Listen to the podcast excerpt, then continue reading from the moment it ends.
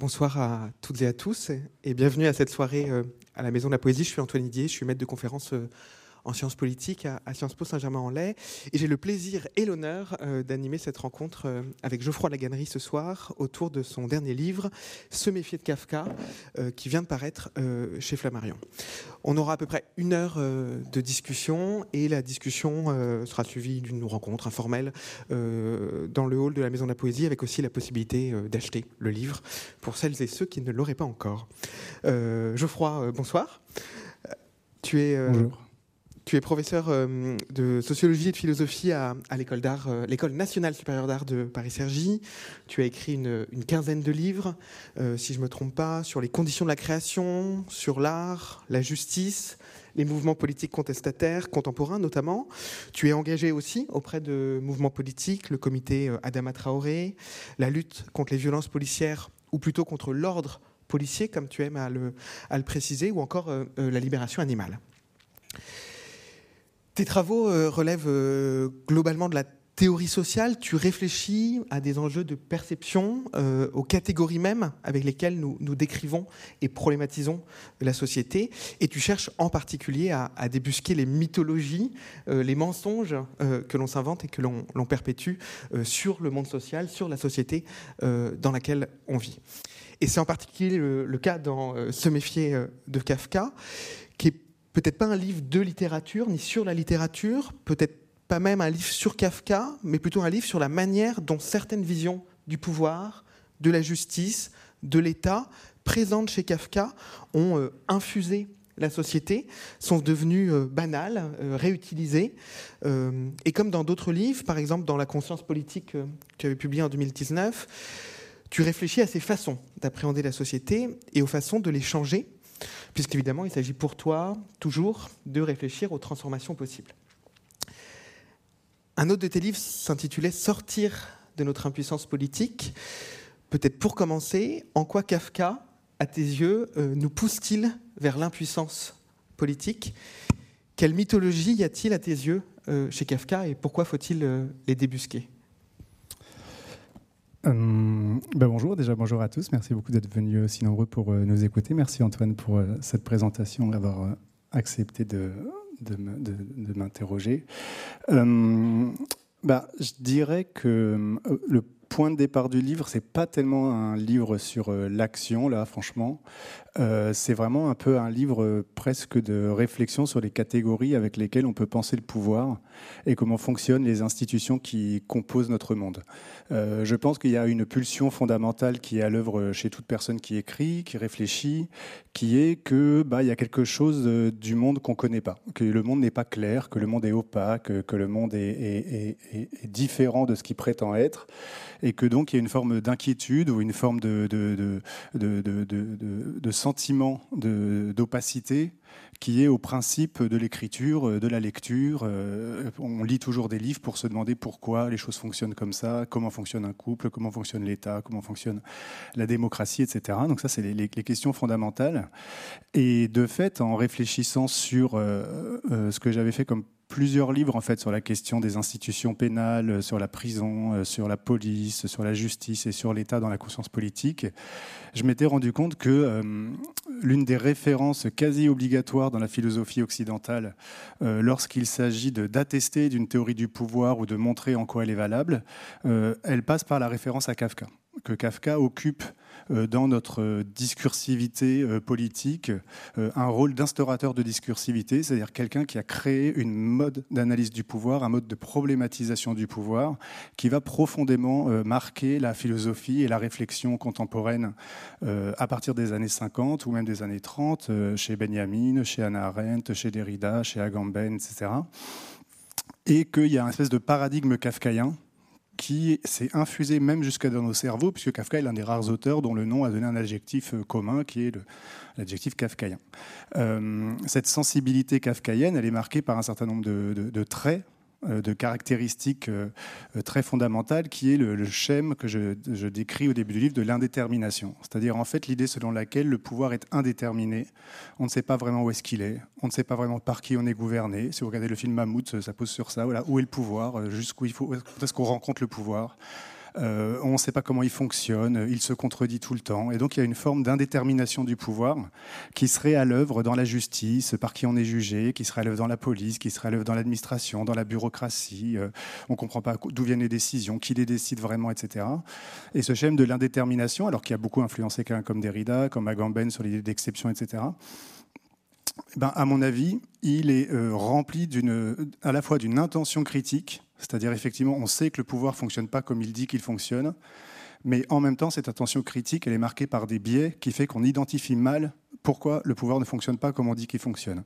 Et donc j'ai essayé de montrer, à partir de l'exemple de Kafka et à partir des lectures de Kafka, qu'est-ce que c'est en quelque sorte les principes euh, fondamentaux d'une analyse objective du pouvoir qui peut mettre en question les récits officiels sans euh, basculer dans des mythologies.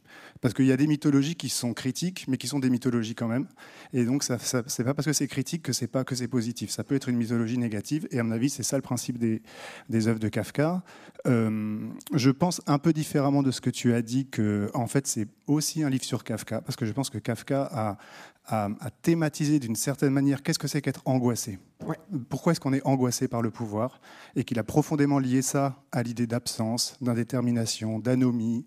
Euh, et donc c'est cette idée-là qu'il a profondément mise en place qui fait que, par exemple, je le dis tout de suite, si vous pensez que le pouvoir, c'est le problème, c'est l'anomie, ben évidemment, vous avez un problème pour penser le pouvoir de la norme, le pouvoir du réglé le pouvoir de l'ordinaire. Euh, et euh, je le dis juste comme ça pour terminer sur l'intention un peu de ce livre. Moi, quand j'ai écrit ce livre, j'ai pris un peu comme modèle euh, le livre de, Michel Foucault qui s'appelait La volonté de savoir. dans La volonté de savoir, Foucault fait une réflexion où, où, il essaye de proposer un nouveau schème d'analyse du pouvoir dans lequel il s'oppose aux manières traditionnelles de penser le pouvoir qui commence, tu t'en souviens, le premier chapitre par Nous autres victoriens. Et moi, à un moment, j'avais pensé appeler ce livre Nous autres kafkaïens, puisque nous autres victoriens, c'était l'idée qu'en en fait, on pense toujours que le pouvoir, euh, il dit, nous, vivons dans un, nous croyons que nous vivons dans un régime victorien, c'est-à-dire dans un régime où le pouvoir euh, nous dit non où le pouvoir c'est ce qui censure, où le pouvoir c'est ce qui interdit, où le pouvoir c'est ce qui contraint. Et euh, c'est de cette manière que très souvent on aborde la question de la sexualité comme étant soumis à une répression sexuelle. Et Foucault va essayer d'élaborer à partir d'une critique de l'hypothèse répressive une autre théorie du pouvoir à partir d'une hypothèse productive, que le pouvoir au contraire c'est ce qui produit, c'est ce qui constitue, c'est ce qui incite, c'est ce qui fait fonctionner.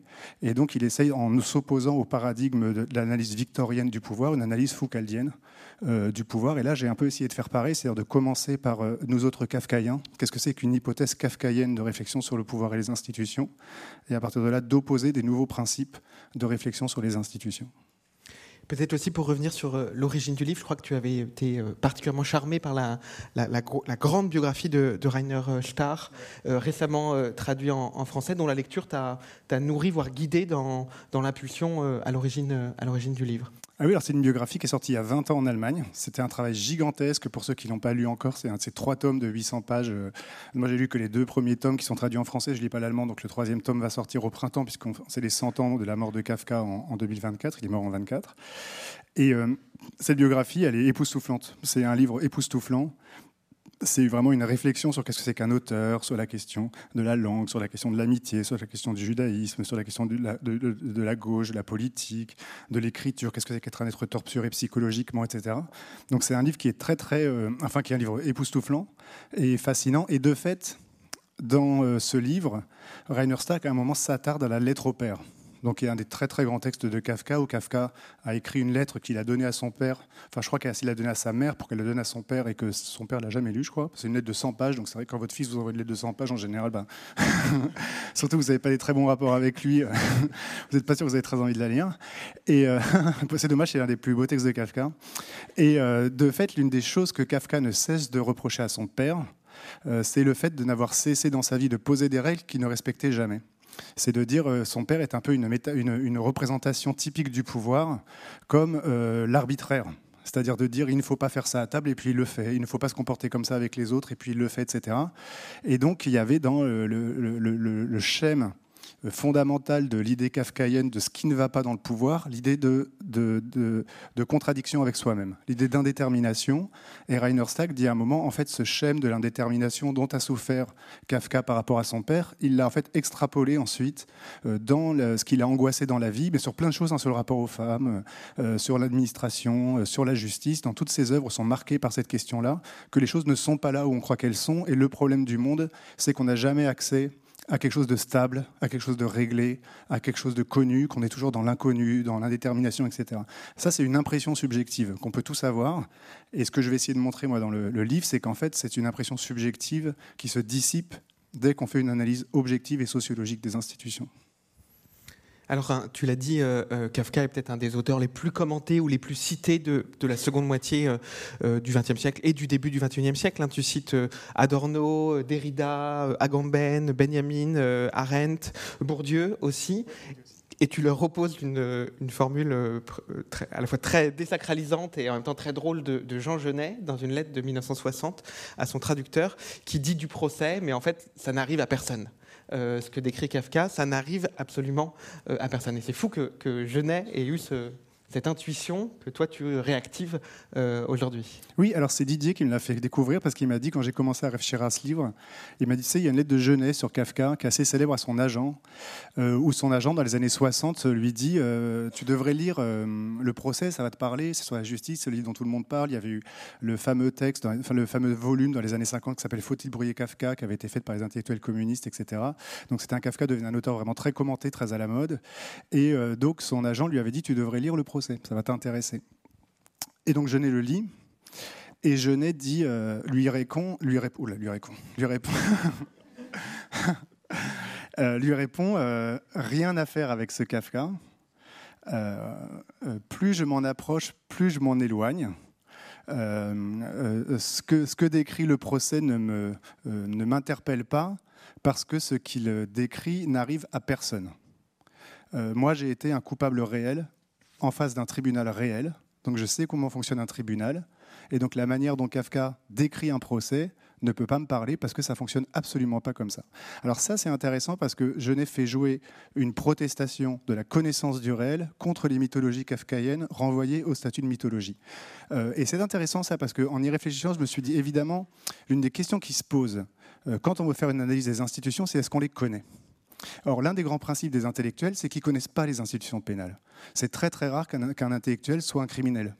C'est très très rare. Bourdieu n'a pas été jugé, euh, Derrida n'a pas été jugé, euh, euh, Adorno n'a pas été jugé. C'est pas des délinquants, c'est pas des, petits voleurs. et donc il y a un écart entre la position d'intellectuel et donc la représentation que les intellectuels ont des institutions pénales et la connaissance réelle que les gens en prison, que les gens jugés, que les gens arrêtés par la police ont. Et cet écart-là explique en fait un biais dans cette euh, euh, manière de réfléchir sur ces institutions parce qu'ils ne les connaissent pas. Ils les connaissent que par les livres, ils les connaissent que par la, théorie comme ça, mais jamais ils ont été arrêtés. Donc jamais ils ont eu cette espèce d'épreuve concrète de qu'est-ce que c'est qu'être jugé, qu'est-ce que c'est qu'être condamné, qu'est-ce que c'est que savoir qu'on a fait une faute et qu'on est condamné. Donc on ne dit pas du tout dans une espèce d'optique typiquement kafkaïenne où on ne sait pas pourquoi on est condamné, par exemple. Comme on le sait très bien, 99 des gens condamnés sont coupables, absolument coupables, le savent dès le début du procès, et donc l'action de la culpabilité n'est pas une question intéressante pour réfléchir sur la question du, mécanisme pénal. Et donc, euh, il y a cette espèce d'écart entre la, position subjective des intellectuels et le, public visé par les institutions pénales, qui sont les gens exclus du système intellectuel, du système intellectuel qui explique en fait les biais cognitifs qui vont plaquer sur ces institutions. Et comme ils ne les connaissent pas, et comme ils les connaissent de loin, ils vont toujours penser qu'elles sont obscures. Parce qu'en général, vous trouvez que les choses sont obscures quand vous les voyez de loin. Euh, vous pensez que c'est une grotte. Mais quand vous rentrez dans la grotte, en général, elle est très éclairée. Il n'y a pas de problème dans la grotte. Euh, donc c'est un, principe d'intellectuel, l'obscurité. De penser que les institutions sont obscures parce qu'ils ne sont pas dedans. Euh, il y a un très beau texte de Durkheim que je ne cite pas dans, dans, ce livre, mais qui dit les intellectuels parfois ont une tendance à nous à insister trop sur le thème de l'obscurité, mais c'est une manière pour eux de nous faire basculer dans l'obscurantisme.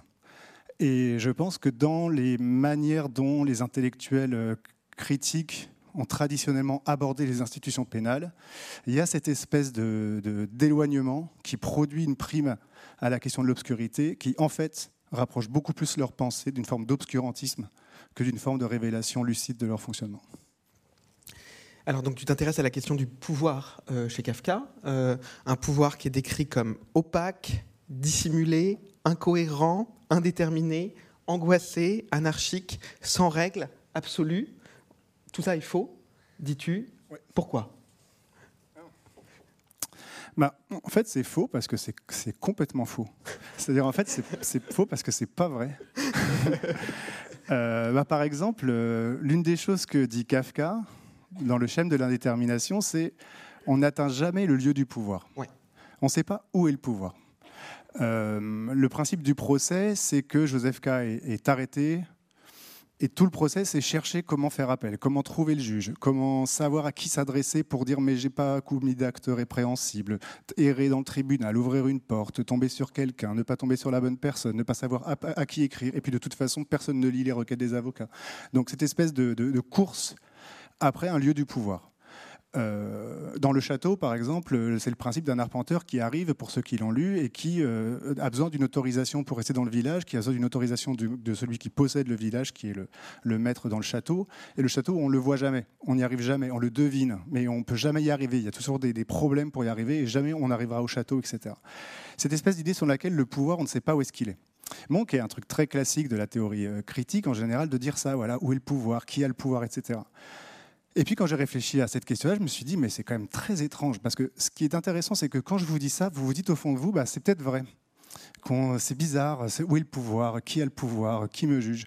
Et puis en fait, moi je me suis dit, mais bizarrement, nous vivons dans des sociétés dans lesquelles le pouvoir est très déterminé. Euh, on sait exactement qui fait la loi. On peut même donner leur nom. Ils sont assis sur des sièges rouges. Ils sont 200. Ils ont été élus. Leur nom est public. On peut les publier sur les réseaux sociaux. On les connaît. On peut même visiter les lieux du pouvoir le journée de, des journées portes ouvertes. on peut aller à l'Élysée. On peut aller à Matignon. On peut aller à l'Assemblée nationale. On sait très bien qui rend des jugements. Quand vous êtes jugé, vous connaissez le nom des juges. Vous pouvez connaître leur nom, leur curriculum vitae, vous pouvez les mettre sur Google, vous savez qui vous a jugé. Donc en fait, c'est totalement faux que le pouvoir est indéterminé. Le pouvoir est très déterminé, le pouvoir est très local. Et ça, c'est vrai dans les régimes qu'on appelle démocratiques, comme les nôtres, dans les régimes autoritaires aussi. Vous pouvez très bien qui, qui dire qui fait la loi, où est-ce que la loi est faite, par qui elle est faite. Vous avez des lieux du pouvoir très très précis. Et donc c'est intéressant parce que si jamais vous dites le pouvoir est indéterminé, alors qu'il est déterminé. En fait, mon hypothèse à moi, c'est quasi une hypothèse psychologique, c'est de dire en fait, euh, on ne supporte pas la trivialité de la domination politique. En fait, c'est beaucoup plus valorisateur et flatteur d'être gouverné par des pouvoirs obscurs que par Emmanuel Macron. C'est beaucoup plus flatteur de se dire il y a quelque chose de flou dans le pouvoir que se dire c'est Gabriel Attal qui va décider de ma vie dans les trois prochaines années. Ça, c'est très chiant. C'est le fait politique brutal, réductionniste, pénible de savoir que c'est ce, qui a des pouvoirs sur moi ou sur les gens ou sur les agriculteurs aujourd'hui ou sur les femmes, etc. Bah, ça, c'est extrêmement déplaisant. C'est la, la réalité du fait politique qui est un fait trivial, un fait banal, un fait de relations interpersonnelles extrêmement violentes, etc. Et comme on ne supporte pas la trivialité du fait politique et de la domination, on va inventer des mythologie pour se grandir nous-mêmes comme sujet dominé, en grandissant le sujet dominant, pour lui donner une forme de, quasi-d'essence divine. Euh, par son caractère inaccessible, grand, euh, caché, mythologique, etc. Et ce qui me fait dire d'une certaine manière, c'est qu'on n'est jamais sorti de, euh, ce qu'on appelle en philosophie l'ère du téléologico-politique, c'est-à-dire l'idée selon laquelle il y a un fondement divin de la loi, et on ne veut pas accepter que la loi ne fonctionne pas selon des principes de divinité, de supériorité, de transcendance, mais selon des principes ordinaires de domination totalement euh, euh, objectivables.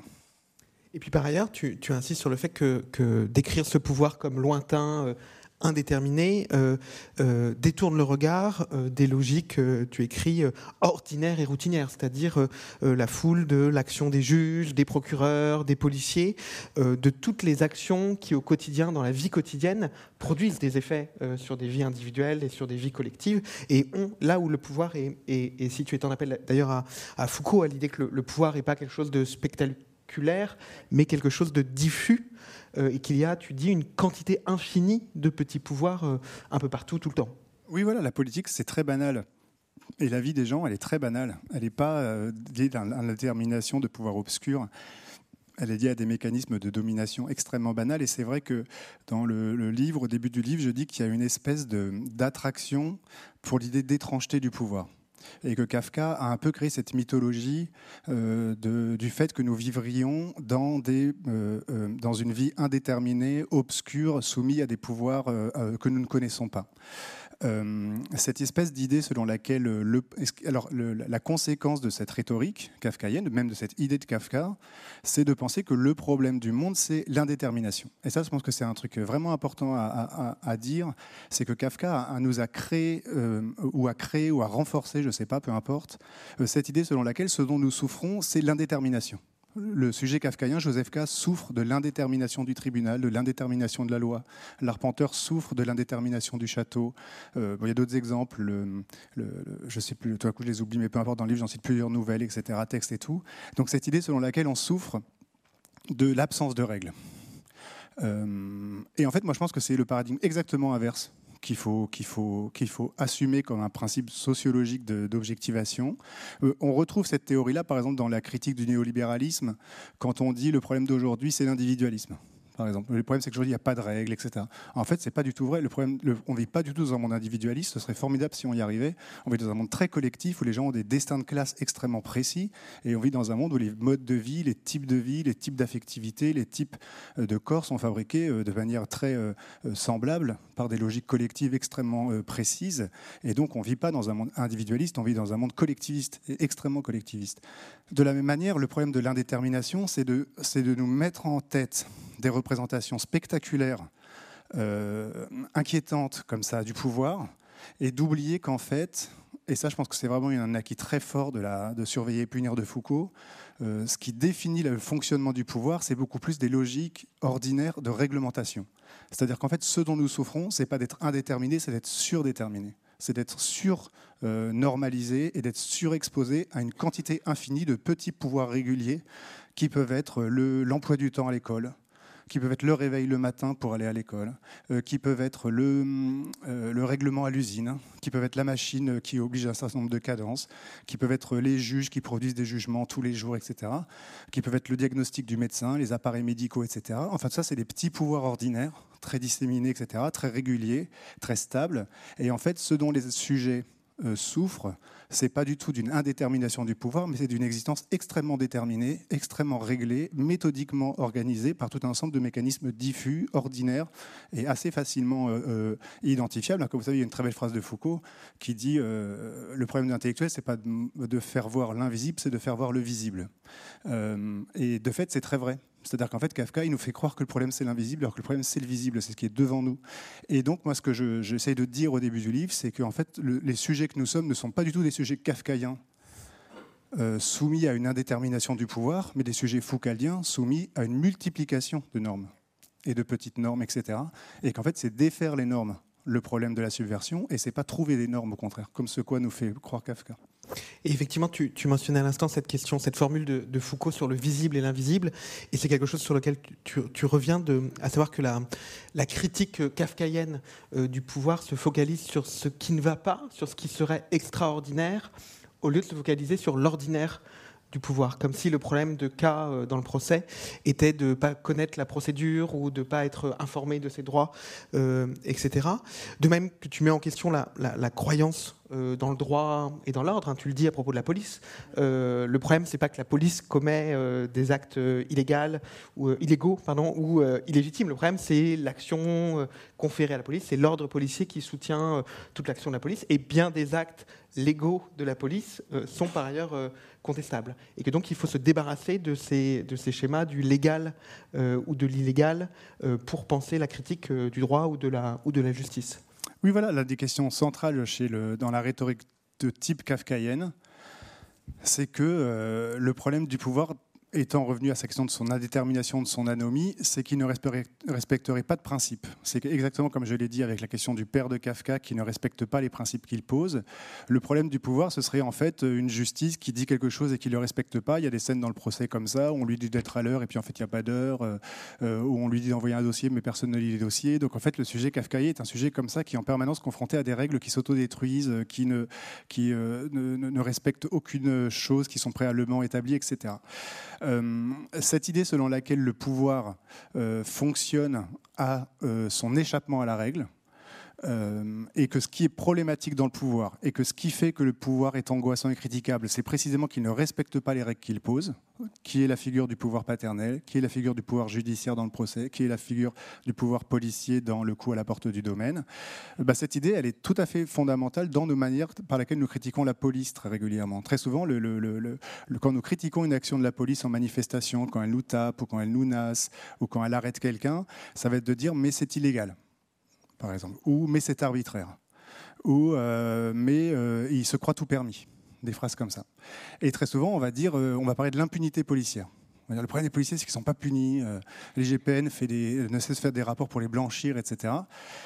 Quand on analyse comme ça le problème de ce qui ne va pas dans le pouvoir policier, qui est le fait qu'il ne respecte pas les règles, et que c'est un régime arbitraire et que par conséquent euh, nous sommes soumis à un problème parce que ça, en fait, nous posons implicitement l'idée selon laquelle si la police respectait la loi, ça irait nous n'aurions plus rien à dire si la loi était respectée, si la loi stable, si la loi régulière, si la loi posée était appliquée. Et c'est seulement l'échappement à la règle ou le non-respect de la règle ou le brouillage infini de la règle qui nous apparaît comme un scandale.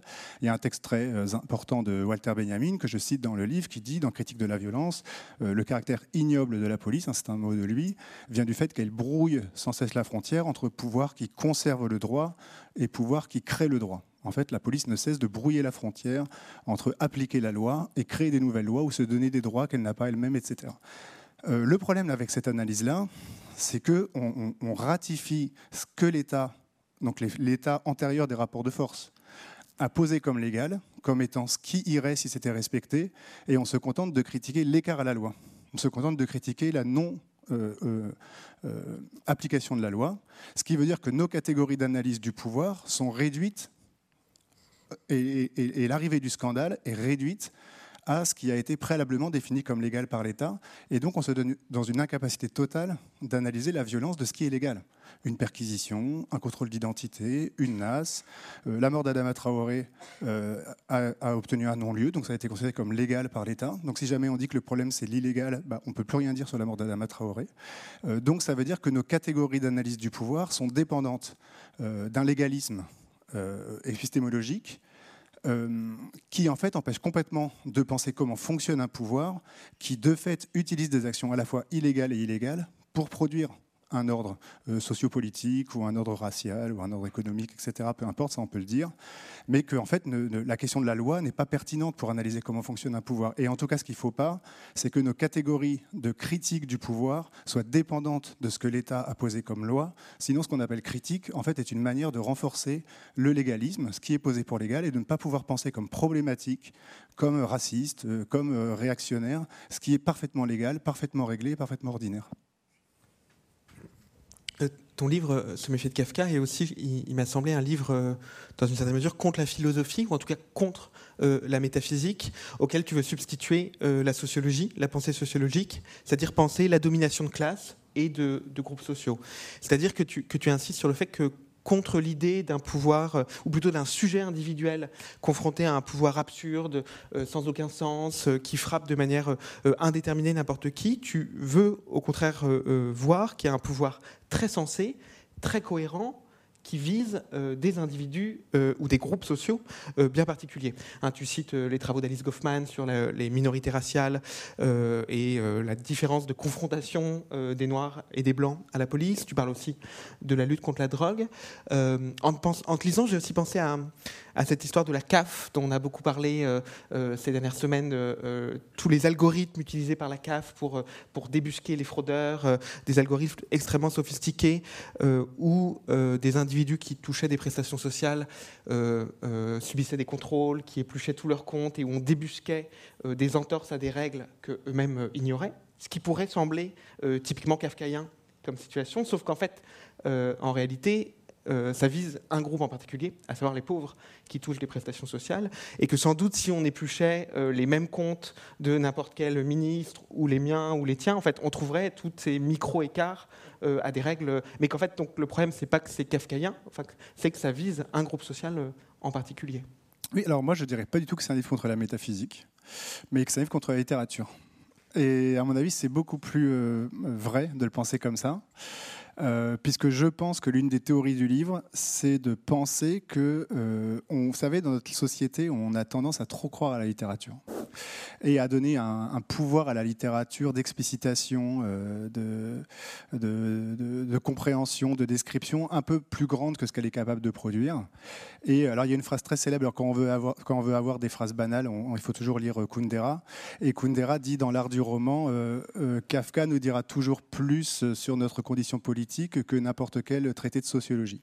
Bon, bah ce livre, c'est exactement l'inverse. C'est de dire, en fait, c'est pas du tout vrai. N'importe quel traité de sociologie nous dira toujours plus sur la société que Kafka, ça c'est certain, et sur 90% de la littérature, ça c'est obligatoire, euh, parce qu'il y a des biais. c'est vraiment plus. bah, en plus, c'est intéressant parce que c'est l'une des questions que je me suis posée après ce livre, qui est qu'est-ce qui fait que dans notre société, on valorise à ce point l'enseignement littéraire? Euh, tu sais, il y, a un champ nouveau qui, s'établit en ce moment aux États-Unis, ce que j'aime beaucoup, s'appelle l'épistémologie de l'ignorance, euh, qui dit en fait quand la classe dominante ou quand des gens disent je savais pas, je ne savais pas que les migrants étaient traités comme ça, je ne savais pas que les gays subissaient ça, etc. En fait, une des théories, c'est de dire que ce n'est pas tellement le, le non-savoir comme un manque, c'est le non-savoir comme une stratégie politique utilisée par des gens pour ne pas savoir, pour précisément pouvoir continuer leur vie comme ils le veulent et pour pouvoir continuer à, euh, à faire exister des phénomènes de pouvoir. Et donc, il y a toute une réflexion aujourd'hui sur comment la société organise l'ignorance, comment une classe dominante peut organiser son ignorance à des choses pour précisément ne pas être confrontée à des réalités qui la pousseraient à avoir un peu mauvaise conscience ou à transformer le monde tenter que le savoir peut transformer le monde, mais ça c'est une autre question. Or, en pensant à ça, je me suis dit, est-ce que dans cette réflexion sur l'épistémologie de l'ignorance, on ne devrait pas faire une réflexion sur euh, la place de la littérature dans l'école, par exemple?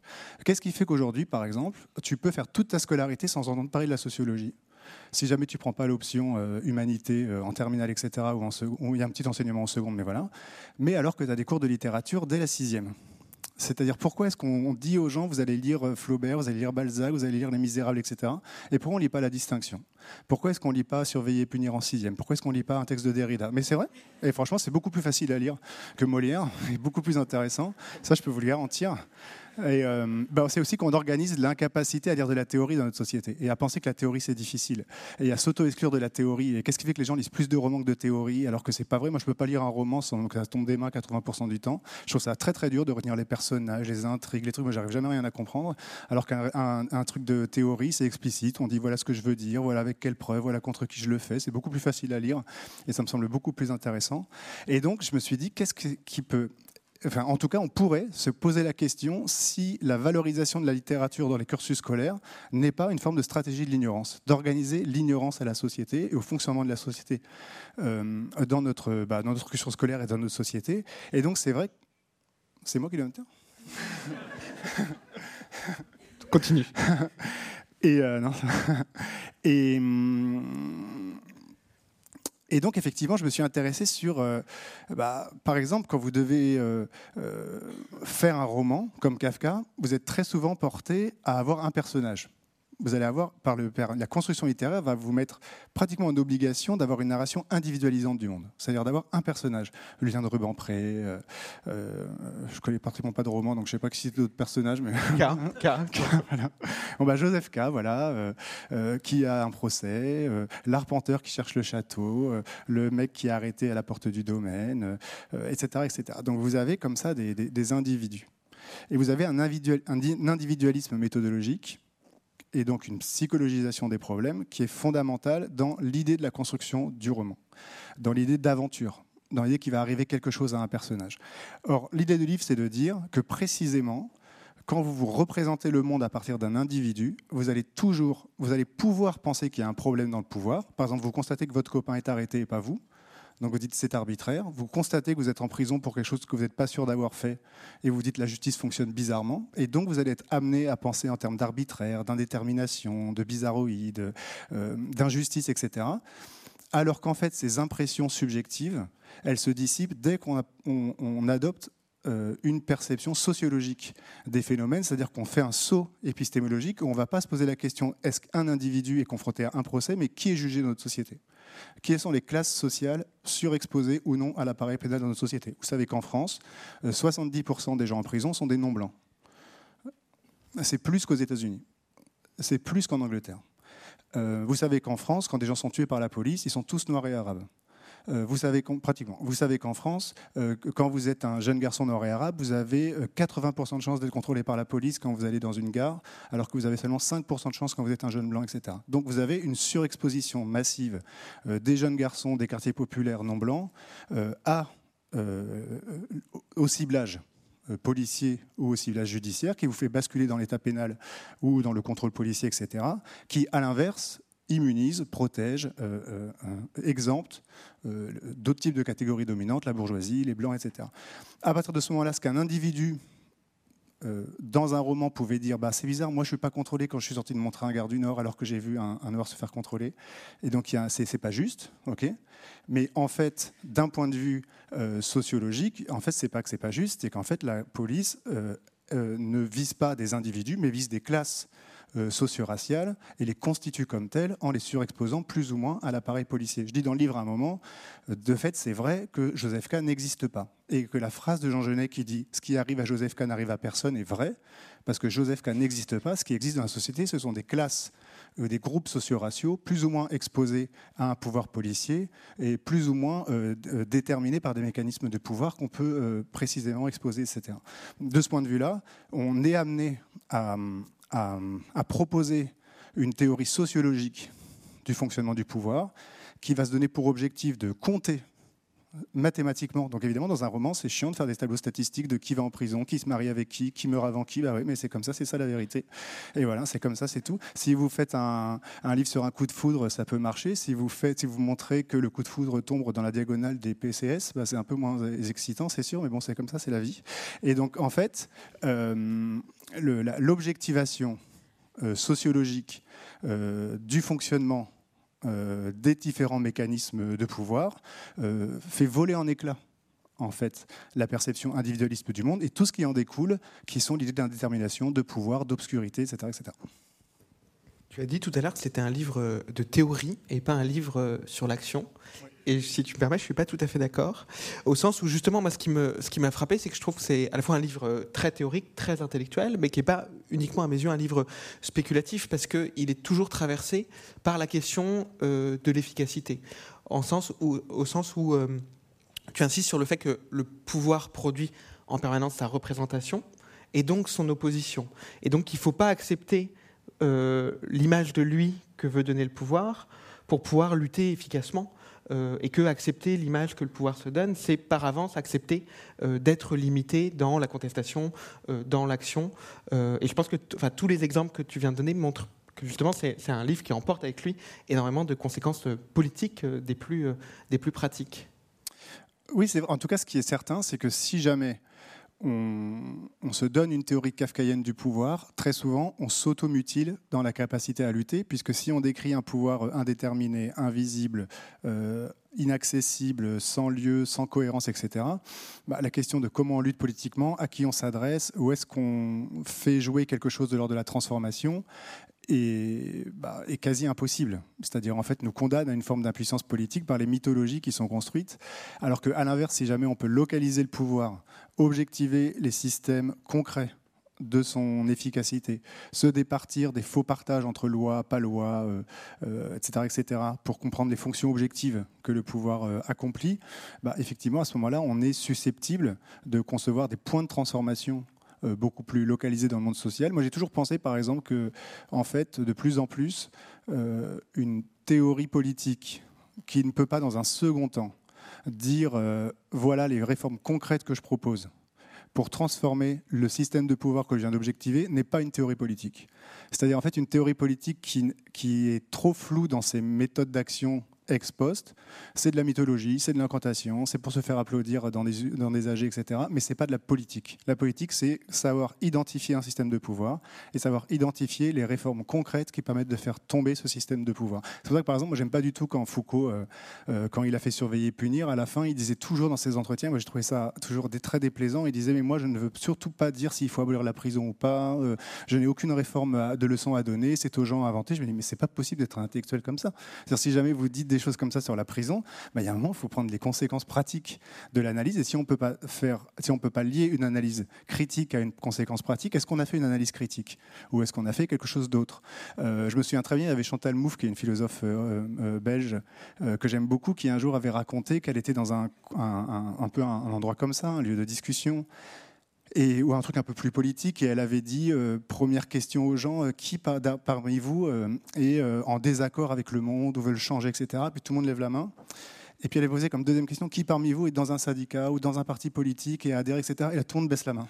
elle dit Mais comment vous que ça change si jamais vous ne saisissez pas des appareils concrets de transformation du pouvoir? Et elle disait Elle appliquait ça aux intellectuels parce qu'elle était très engagée avec des mouvements politiques concrets, avec Podemos, avec euh, la France Insoumise de Jean-Luc Mélenchon, etc.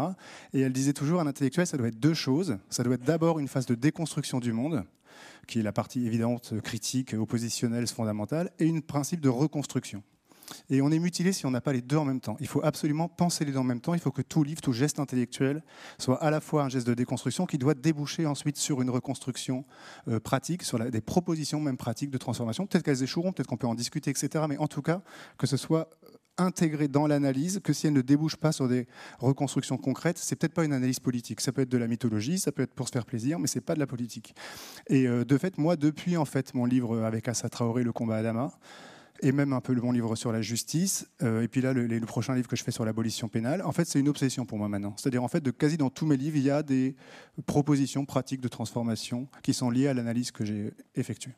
Et j'ai pensé en, te lisant, euh, tu, tu tu fais souvent référence à la notion de courage spécifique et notamment à la, manière dont, Bourdieu, dont Pierre Bourdieu euh, en parle. Euh, et, ce qui me semble fait écho, euh, c'est-à-dire que le, le courage, c'est pas se dresser contre des abstractions en signant des pétitions contre le néolibéralisme ou, ou que sais-je, c'est de poser la question, de savoir comment à chaque instant où on est amené à prendre une décision, où on siège dans un comité, où on participe à un tribunal, où on juge, où on doit prendre une décision, euh, comment on, agit à ce moment-là euh, spécifiquement. Et que donc l'action n'est jamais euh, abstraite et lointaine, mais toujours très précise et très localisée.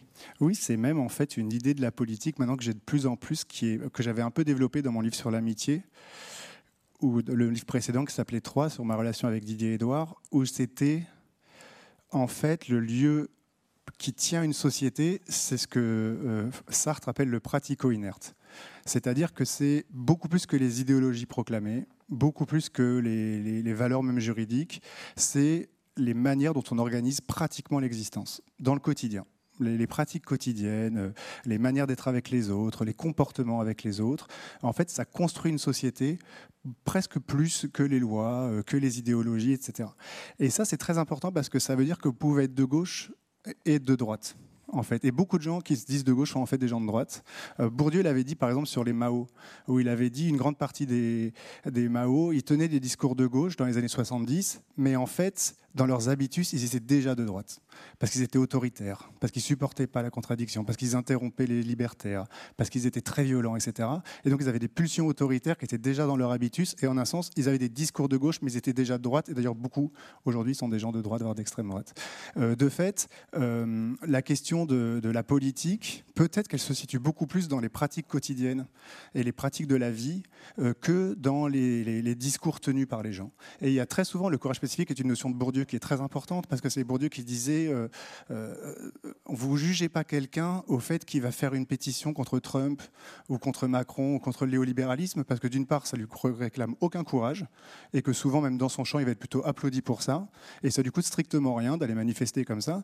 Mais est-ce que dans son champ dans son département il s'oppose au petit pouvoir de son voisin de bureau? Est-ce qu'il fait venir un doctorant plutôt un peu hérétique ou plutôt un doctorant un peu conforme?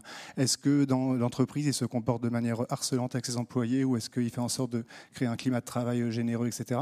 En fait, c'est ces petits comportements spécifiques qui définissent le tempérament réel de quelqu'un et sa contribution à la constitution d'un ordre social plutôt émancipateur ou plutôt réactionnaire.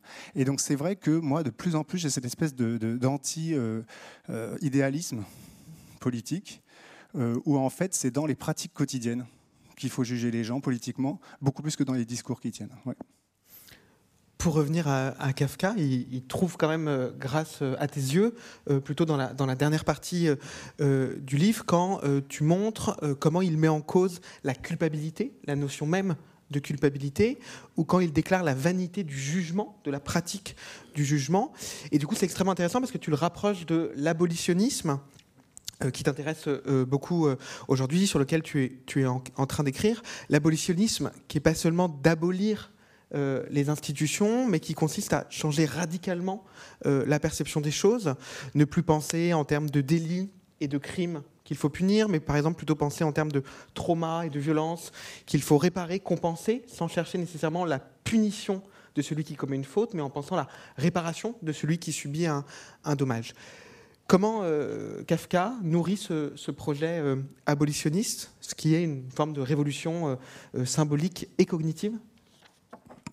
Oui, bah, j'ai voulu montrer à la fin du livre que c'est un peu comme une espèce de plot twist, c'est-à-dire on s'attend pas à ça, puis boum, je vais essayer de faire un autre Kafka. En fait, l'idée du livre, c'est de dire, en fait, en un sens, ce que tu as dit au début, que les interprétations traditionnelles de Kafka, où en fait Benjamin, Arendt, Derrida, Agamben répètent tous la même chose, Bourdieu sur Kafka depuis 50 ans et on met la même lecture, eh ben, ça peut aussi être interprété comme une forme de, de couche sédimentée de l'interprétation qui se sont déposées sur son œuvre et qui ont caché un Kafka beaucoup plus sauvage.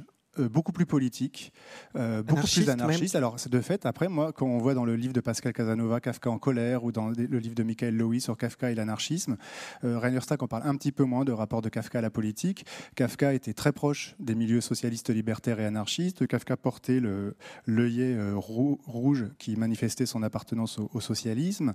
il allait dans des cercles de réflexion libertaire. il a tenu des propos, il a créé un, un projet de, de réforme de vie dans une société d'ouvriers non possédants, donc il, réfléchissait déjà à une utopie communiste, etc. Donc il avait comme ça une sensibilité très très à gauche euh, et très critique de la, du fonctionnement de notre société.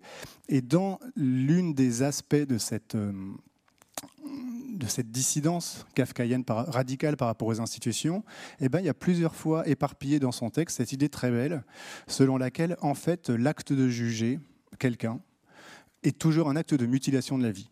C'est-à-dire, en fait, quand vous. Il y a un texte très beau qui s'appelle euh, euh, Sur une chambre et sur ce c'est que juger quelqu'un, où il dit, en fait, quelqu'un qui juge, c'est toujours quelqu'un qui a seulement une partie d'une histoire. Que si jamais vous connaissez quelqu'un, que si vous êtes dans son histoire, que si vous savez sa trajectoire, que si vous savez sa vie, que si vous savez la situation, vous êtes rendu ce qu'il appelle incapable de juger, et que le regard jugeant est toujours un, regard extérieur à une situation, parce que c'est un regard qui va sélectionner certains moment d'une vie, certaines caractéristiques d'une personne, pour pouvoir le juger. Et donc il y a un rapport entre juger et mutiler la vie. Euh, Kafka dit le jugement humain est vrai puis vain.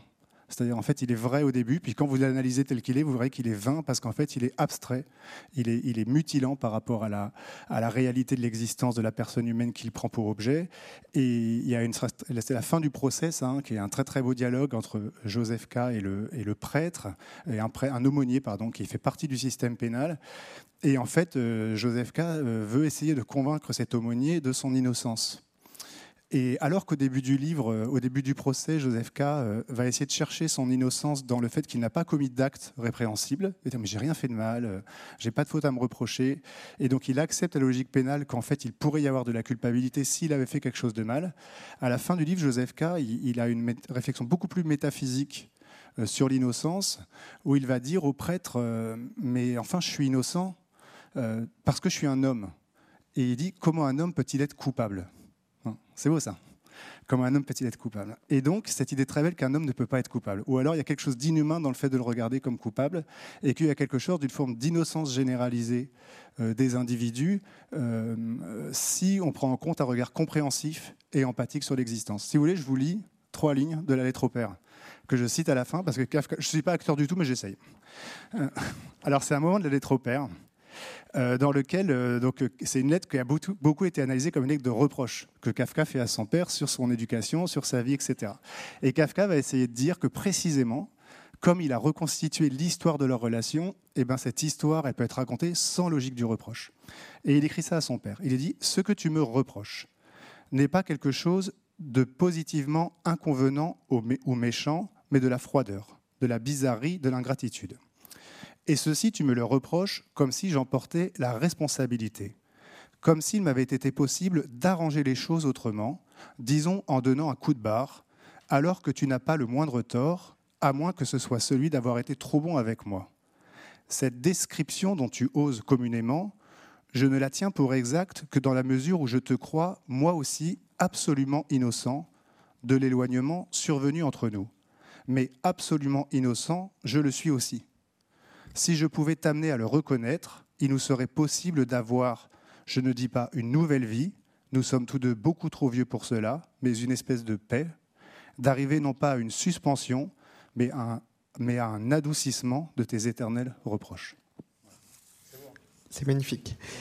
D'autant qu'on retrouve euh, euh, tout ce que, tu mettais en, place dans, dans, ton livre Jugé, euh, l'état pénal contre la sociologie, ou la, la, sociologie contre l'état pénal, oui, où justement au jugement pénal, tu voulais substituer la compréhension sociologique, c'est-à-dire de montrer que tu toujours s'intéresser aux déterminations euh, qui conduisent les individus à se comporter comme ils doivent euh, se comporter. Même tu défendais euh, l'excuse sociologique, qui, est, qui, appartient au vocabulaire du droit comme quelque chose de stigmatisant et d'offensant, que toi tu, voulais récupérer en affirmant que précisément la sociologie est là pour, donner des excuses. et justement, c'est fascinant dans la lettre au père, cette, disparition de la responsabilité, comment Kafka fait écho à ça. De même, tu cites un, extrait du journal de Kafka où il relate sa lecture de la presse euh, d'une mère euh, de 23 ans ou encore plus jeune peut-être qui a tué son enfant euh, du fait de la pauvreté, de la misère dans laquelle elle, vit et l'extrême compassion qu'a Kafka pour elle. Oui, c'est vrai, il y, a un, principe d'empathie et de connaissance de la vie qui rend impossible de juger quelqu'un. Je prends beaucoup d'exemples dans mon livre de très souvent les proches de quelqu'un d'accusé euh, même si c'est quelque chose de grave, ils, sont scandalisés par la décision pénale et par les peines. Ils comprennent pas, ils trouvent ça trop cruel, ils trouvent ça trop violent. Et un des grands principes du fonctionnement de notre monde social, c'est qu'en fait, très souvent, plus on connaît quelqu'un, euh, plus on est proche de lui, moins on est enclin à le juger et à le punir. Moi, on est enclin à adopter sur lui un regard punitif, ce qui veut dire que, comme le dit Kafka, il y a quelque chose dans la pulsion de juger qui est une pulsion d'ignorance qui est une pulsion de mutilation, qui est une pulsion d'éloignement de la vie. Alors on peut même prendre des exemples de ça assez euh, euh, politiques. Euh, par exemple, moi je suis très frappé quand il y a par exemple la Cour de justice de la République qui relaxe Éric Dupont-Moretti, par exemple, comme ça s'est fait très récemment. Et la gauche, très souvent, elle va dire c'est pas possible, c'est pas normal, c'est des, des hommes politiques qui jugent des hommes politiques, etc.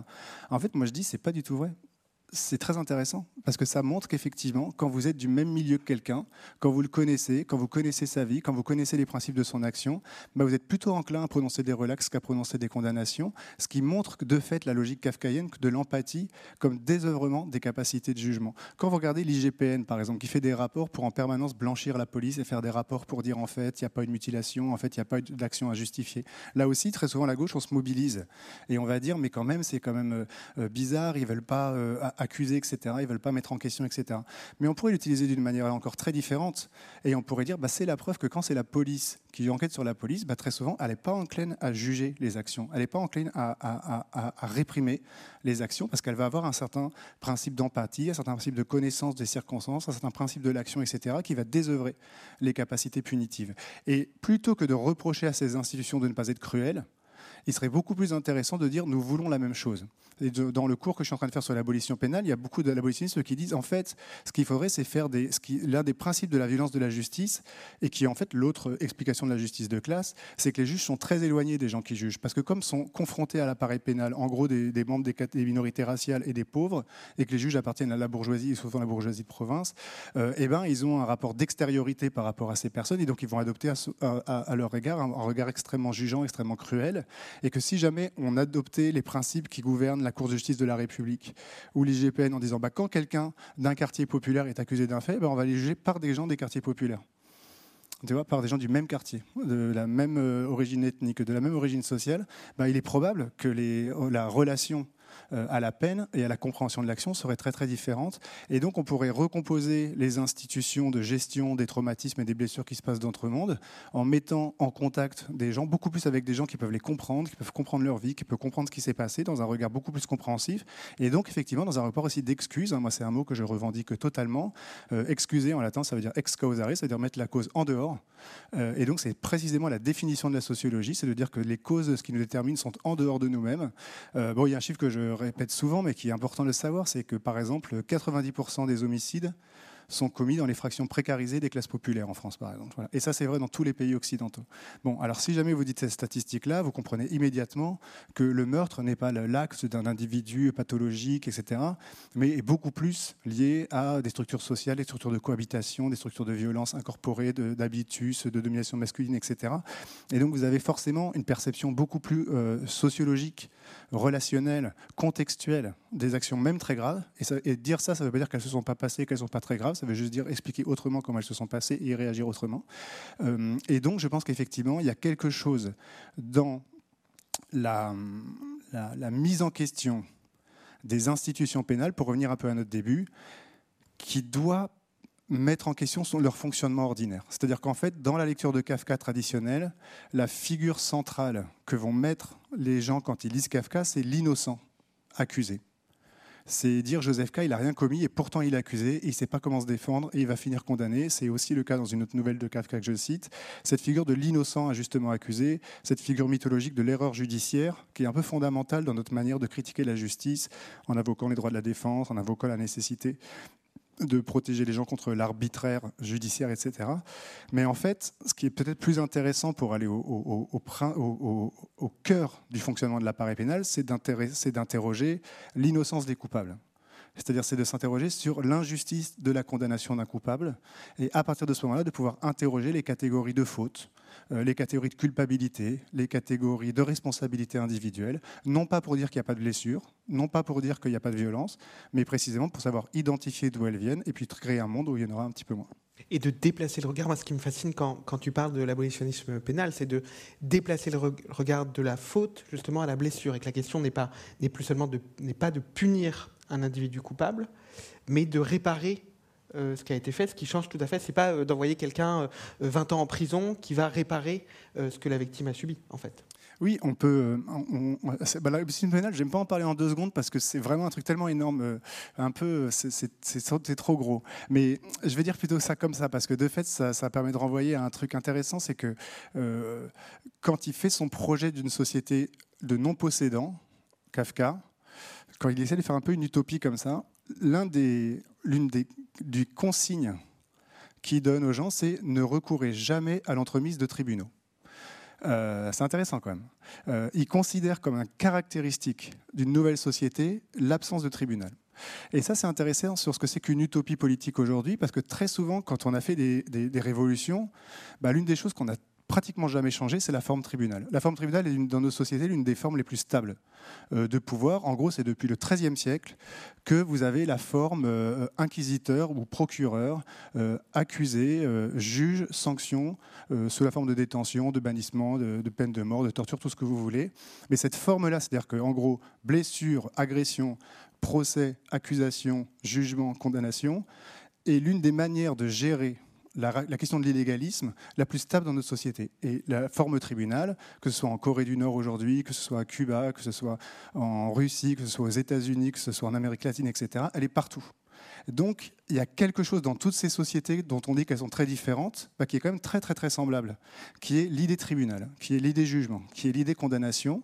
Et peut-être que c'est l'un des points d'entrée vers un basculement social. C'est-à-dire qu'en fait, peut-être que encore alors pas encore plus, mais parallèlement à la question économique, à la question raciale, etc., bah peut-être que la question tribunal est l'un des, petits pouvoirs comme ça, dont le, vacillement emporterait une révolution euh, épistémologique dans notre rapport aux uns aux autres, dans notre rapport à la blessure, dans notre rapport euh, à, l'État, à la violence d'État, etc., à l'incarcération évidemment.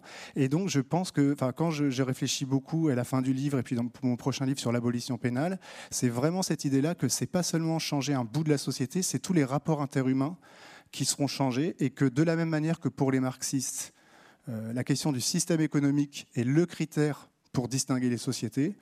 Pour euh, un lagasneriste, euh, la question de, la présence ou non de la forme tribunal est l'un des critères pour évaluer les types de sociétés. Il y a un, grand lecteur de Kafka, c'est Pierre Bourdieu. Et dans, dans, dans, ses cours de sociologie, notamment dans ses cours publiés au Collège de France, euh, et ce qu'on retrouve dans d'autres livres, il, défend l'idée d'un monde social très kafkaïen. Il adhère beaucoup aux, catégories de, Kafka, notamment avec l'idée que le procès est un peu la métaphore, le livre Le procès de Kafka est un peu la métaphore euh, du monde social, une forme d'investissement dans une cause perdue, ce que Bourdieu appelle euh, l'illusio, où des individus croient dans le jeu et voire s'épuisent dans un jeu parce qu'ils n'ont pas connaissance des règles du jeu. Et pour Bourdieu, c'est vraiment la métaphore du monde social. Euh, à l'inverse, toi, tu, défends une idée d'extrême lisibilité, d'extrême clarté du monde social. Euh, tu l'as dit, tu parlais d'ailleurs de, l'épistémologie de l'ignorance. Le monde social est tellement clair que certains veulent ne pas le voir. Comment, euh, comment tu te positionnes par rapport à cette lecture de Bourdieu? Notamment parce qu'on pourrait t'objecter que euh, que des transformations politiques et sociales viennent aussi après l'apparition de nouvelles catégories de perception. Hein. C'est ce que dit Simone de Beauvoir. Euh, les femmes n'avaient euh, pas conscience euh, de leur position dominée tant que le féminisme n'était pas apparu, etc., etc. Donc comment, comment concilier ces, ces différentes dimensions, ou peut-être qu'elles sont inconciliables? Bah c'est très intéressant que tu poses cette question parce que de fait, alors s'il y a un livre qui, à mon avis, ne, peut être interprété comme l'anti théorie de l'illusion, c'est bien le procès. Et c'est intéressant, comme, à mon avis, comme erreur, parce que, euh, de fait, la théorie de l'illusion, pour ceux qui connaissent pas bien la théorie de Bourdieu, c'est cette idée selon laquelle, en fait, en un sens, quand nous subissons un pouvoir, nous le subissons toujours un peu avec notre complicité parce que nous nous investissons dans le champ dans lequel ce pouvoir fonctionne. Que par exemple, si vous êtes écrivain, que vous vous posez la question de qui a tel prix, euh, qui dirige le printemps de la poésie, etc., euh, bah, si jamais vous ne euh, vous intéressez pas à la poésie, que vous vous retirez dans, un champ pour cultiver vos tomates, etc., bah, en fait, vous en avez un peu rien à faire. Donc ça veut dire que si vous vous intéressez au champ littéraire, au prix littéraire, aux notoriétés littéraires, etc., bah, vous êtes un peu accepté de rentrer dans le champ, vous avez un peu de, de, croyance dans ce qui se passe dans le champ, pareil dans l'université, pareil dans l'économie, pareil dans plein de choses, etc. Et que donc, au principe, de tous les pouvoirs, il y aurait une forme de complicité implicite des victimes du pouvoir. Euh, même dans un couple, si vous subissez euh, un couple, vous pouvez normalement toujours partir, un métier, vous pouvez toujours partir, etc. Donc théoriquement, il y a toujours ce droit de retrait qui fait qu'il y a toujours un peu une forme de complicité des victimes à leur propre pouvoir, etc. Et qui fonde cette idée très étrange de Bourdieu selon laquelle, en fait, les champs fonctionnent que parce qu'il y a une croyance dans le champ, et cette croyance dans le champ, il appelle ça l'illusion. Euh, mais alors ça, c'est très intéressant parce que s'il y a un champ qui ne fonctionne pas à l'illusion, c'est la violence d'État. Et ça, c'était quelque chose que j'avais développé dans la conscience politique et qui est manifesté dans le procès de Kafka, puisqu'il y a un seul pouvoir dans notre société dont nous ne pouvons pas nous retirer euh, et que nous n'avons jamais choisi, quel pouvoir d'État? Le pouvoir d'État a cette caractéristique que c'est un pouvoir sans droit de sortie et sans dehors, puisque rien ne nous protège de la police. On ne peut pas appeler la police contre la police, alors qu'on peut appeler la police si on est maltraité dans son entreprise, si on est maltraité dans son couple, etc. Euh, et puis, quand vous naissez, on vous envoie des papiers, vous pouvez même pas parler, vous comprenez pas la langue, vous savez pas pourquoi vous êtes là, et puis on vous dit voici ta loi, et si tu ne la respectes pas, tu vas en prison. Et vous pouvez pas dire non, je crée mon propre État. Vous pouvez pas aller en Ardèche et dire je crée mon État avec mes lois, on peut fumer du shit tranquille et tout, c'est quand même interdit. Ça s'appelle le droit de sédition, ça s'appelle la sédition et c'est interdit dans le code pénal. Et c'est même très sévèrement condamné. Euh, donc ça veut dire que vous pouvez pas créer votre propre État, donc il n'y a pas de possibilité de droit de sortie. Par conséquent, il n'y a pas d'illusion par rapport au pouvoir d'État, puisqu'il n'y a pas de croyance nécessaire à l'exercice du pouvoir, puisque c'est un pouvoir qui s'exerce sur vous, malgré vous, quoi que vous disiez. Et précisément, le procès de Kafka manifeste euh, cette impossibilité de sortir du pouvoir d'État, parce que ce qu'on oublie toujours, c'est que d'abord, la première acte, c'est pas lui, Joseph K, qui va au tribunal, c'est les policiers qui viennent l'arrêter. Alors qu'il n'avait rien fait de mal, Joseph K fut arrêté un matin la première phrase du procès, donc l'État vient à lui. Donc ça, c'est typiquement pas un illusio. Une illusio, c'est vous qui rentrez dans un champ. Et deuxièmement, la conclusion du livre, c'est qu'il est exécuté par deux bourreaux qui viennent le chercher, qui l'amènent dans un, un terre-plein et qui le poignardent. Donc la peine de mort. Donc à partir du moment où vous avez peine de mort et arrestation, bah, vous avez la manifestation d'un pouvoir d'État qui est indépendant de votre volonté, qui s'impose à vous malgré vous, et donc qui est l'anti-illusio par excellence, et qui montre euh, la spécificité de la violence d'État par rapport à toutes les violences, qui est qu'il n'y a pas de droit de sortie, et qui explique pourquoi moi, c'est la violence que je mets au centre de mes travaux, parce que je considère que c'est la violence la plus violente, et qui est très souvent déviolentisée dans les discours précisément, puisque c'est la violence contre laquelle nous ne pouvons rien faire. Une dernière question peut-être, euh, Geoffroy. Tu, parles, souvent de vérité, du vrai, du juste, qui sont des termes qui peuvent, qui peuvent revenir dans, dans, dans différentes de tes, diverses de tes interventions. Des mots avec, un peu des mots avec majuscules qui parfois ont été chassés de la théorie politique, notamment par des auteurs que tu utilises, dont tu es proche, comme Foucault. Est-ce que tu peux nous dire comment toi, tu utilises ces mots, ces formes d'abstraction qui, qui peuvent faire peur? Ah bah alors moi, franchement, je vais te dire un truc. J'ai des conceptions très bêtes de la vérité. C'est ce qui est vrai.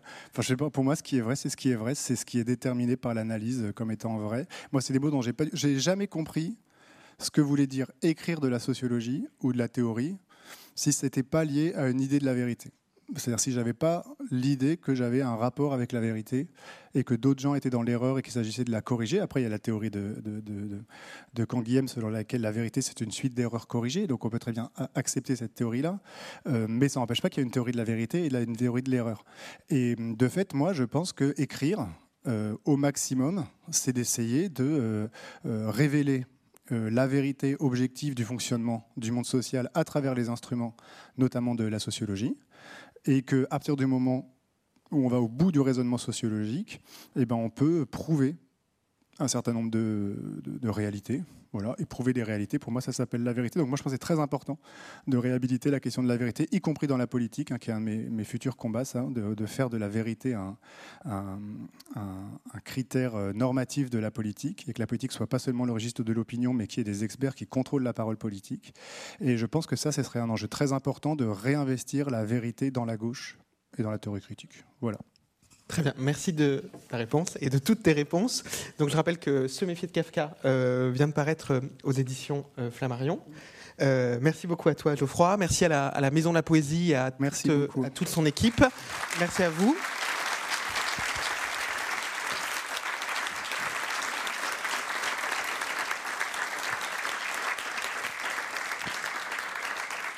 Et je précise que quelques livres peuvent être achetés à, la librairie euh, qui est juste en face, la formidable librairie qui est, juste en face de, la Maison de la Poésie, et qu'on sera dans le hall euh, quelques minutes. Merci beaucoup à tous. Merci beaucoup.